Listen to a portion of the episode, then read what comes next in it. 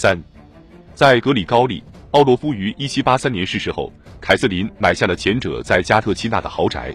他先是将这座距离首都以南三十里的府邸赠给男宠，后来又送给了保罗。与家人住在这种宫殿里时，保罗总是毫不留情地抱怨说自己受到了排挤，无法得到权利，也无法履行职责。在给亨利亲王的信中，他写道：“你责备我整日里杞人忧天，情绪低落。事实或许的确如此，可是注定无所作为的生活，至少能在一定程度上让你谅解我目前的状态。”在另外一封信中，他又告诉亲王：“请允许我经常写信给您吧，我需要倾诉，尤其是过着现在这种悲惨的生活时。”写到这里，信戛然而止，因为泪水令他难以继续下去。在加特基纳的日子里，保罗随心所欲地让自己沉浸在对彼得三世热衷于军旅生涯的幻想中。由于女皇禁止他统帅正规部队，他感到自己受到了莫大的羞辱。为了安慰自己，他当起了普鲁士式的教官。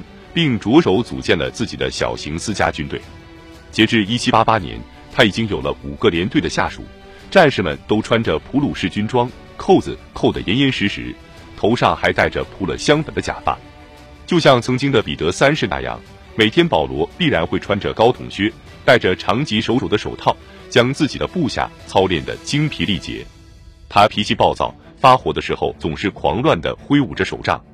在发给友人的信中。费奥多·罗斯托普钦伯爵写道：“目睹大公的一举一动，任何人都不可能不感到同情和恐惧。所有的人都会认为他在故意招惹其他人对他的憎恨。他觉得所有的人都鄙视他，想要冒犯他。由于有了这种想法，他会随时抓起任何东西，不分青红皂白的将对方教训一番。拖延的越久，内心的矛盾情绪就越强烈，然后他就变得勃然大怒。”令保罗永远无法释怀的羞辱，就是母亲身边的那些男宠。正是他们的存在，他才不愿住在宫中。自然而然的，他们变成了他的敌人。在儿时，他痛恨的是奥洛夫。随后，奥洛夫被亚历山大、瓦西里奇科夫以及佐里奇、叶尔莫洛夫、里姆斯基、科萨科夫和普拉通、祖伯夫之类的无名小卒所取代。女皇在这些年轻男子的身上挥金如土，令保罗更加清楚地看到自己负债累累的窘境，以及母亲对待他们同他的差异。手中的大权日甚一日，波将军甚至已经懒得对大公表示出应有的客套，公然将他当作傻瓜一样给打发走了。在夺取皇位后，凯瑟琳曾宣布保罗为自己的继承人。如果不出所料的话，一旦保罗成年，他就应该允许他作为联合执政的身份登基，并开始履行重要的职责，正如玛利亚·特蕾西亚对儿子约瑟夫二世的做法一样。奥地利女皇允许儿子和自己共同治理朝政，从而培养儿子的执政技能。在维也纳期间，保罗目睹到了这种母子共事的效果。然而，凯瑟琳绝对不会给儿子如此的机会，在他的眼中，儿子就是自己的竞争对手，而非帮手。甚至在政府中，保罗都没能得到一官半职。按照规定，他和妻子必须出席各种官方庆典，除此以外，母子俩就先有见面的机会了。为了让保罗在政坛上始终扮演着无足轻重的小角色，凯瑟琳不断的给他找茬，有时候嫌他太幼稚，有时候又说他不够独立。前一分钟他还责备他对大事不够关心，下一秒钟他又转而抱怨说他过多地插手于自己无能为力的事物。由于无法确定应该对他委以何种重任，或者说不知道究竟应该把他打发到哪里去，他便彻底将他弃而不用。在要求进入枢密院时，保罗遭到了拒绝。凯瑟琳对他说：“我告诉过你，提出任何要求前都需要三思。我认为你不适合进入枢密院，你应该耐心一点，等到我改变主意吧。”在一七八七年，俄国同土耳其爆发第二次战争时。当时已年满三十三岁的保罗要求作为志愿兵参加前线作战，凯瑟琳先是拒绝了儿子的请求，随后他又做出了让步，但是在得知玛利亚怀孕后，他又反悔了。他告诉儿子，自己认为如果他将妻子抛下，让他独自面对生产的那一刻，那么他的缺席将会伤害到罗曼诺夫王朝那个宝贵的小生命。母亲的否决令保罗愤愤不平。一年后，俄国突然又同瑞典开战了。这一次，凯瑟琳大发慈悲，允许儿子前去芬兰慰问俄军。保罗对这项任务的热情，在妻子对他的担忧中可见一斑。后者甚至以为他是要去参战。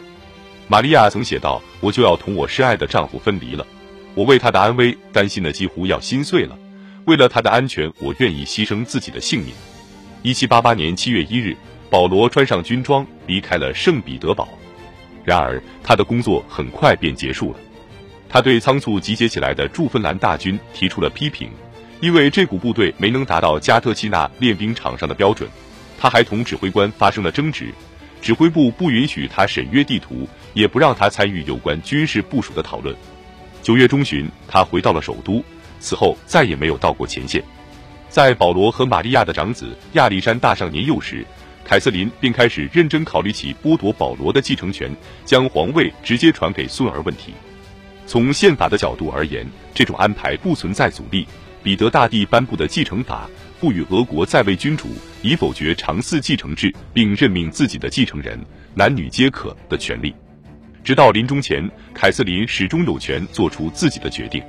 不少人都认为他打算指定天赋异禀、相貌英俊的孙子为自己的继承人，保罗更是这样认为。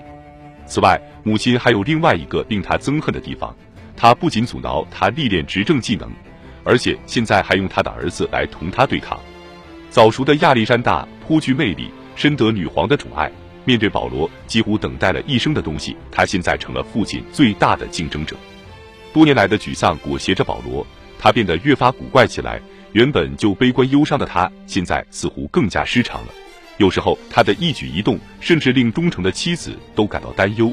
后者曾说，每一个人每一天都会对他的失常评头论足一番。具有讽刺意味的是。保罗忽上忽下的口碑和古里古怪的行为，进一步巩固了凯瑟琳的地位。所有的人都希望他能尽可能长久的牢牢把持着皇位。在感到体力有所衰退后，凯瑟琳开始担忧起俄国的未来，但他对儿子执政的可能性闭口不谈。他挂在嘴边的总是亚历山大，否则他便会伤感地说：“我能想见得到，一旦我走了，帝国将落到怎样的一双手里。”在一七九一年给格林的信中。当提到法国大革命中出现的血腥骚乱时，他预见到了有朝一日不是成吉思汗便是帖木儿，总有一个人将会打到欧洲来。他说，在我有生之年，这一幕是不会出现的。我希望在 M 亚历山大的一生中，这种事情也同样不会发生。临终前的几个月里，凯瑟琳或许的确考虑过更换继承人的事情。在他离世三十年后，保罗的遗孀玛利亚向女儿安娜和盘托出了当年的情形。就在逝世前的几个星期里，凯瑟琳请玛利亚签署了一份文件，该文件正式要求保罗放弃继承权。玛利亚愤怒地拒绝女皇的请求。接着，凯瑟琳又恳求亚历山大能挺身而出，以免他的父亲接管国家。这一次的努力也同样是一场徒劳。长久以来的噩梦令保罗已经无从知道如何将它结束。多年来，他一直很清楚母亲有意剥夺他的继承权。一七八八年，在启程前往芬兰慰问前线的俄军之前，他口述了一份遗嘱，只是妻子在女皇驾崩后立即找到他留下的一切文书，确保不会落于他人之手。他可不想看到对他的继承权构成影响的临终遗嘱。直到宴席前的几个小时，朝中不少大臣都仍旧认为凯瑟琳打算剥夺保罗的继承权。一七九七年一月一日，人们断定即将宣读的声明会包括这一决定。并宣布他的孙子继承皇位。凯瑟琳究竟是否留下过这样的遗嘱，还是被保罗销毁了？这一切已经不得而知。不过，或许直到闭眼时，凯瑟琳仍旧举棋不定，这种可能性似乎更大一些。母子间的分歧从生前一直延续到了身后。在母亲入土为安后，保罗终于在1796年登基了，随即他便恢复了长嗣继承制。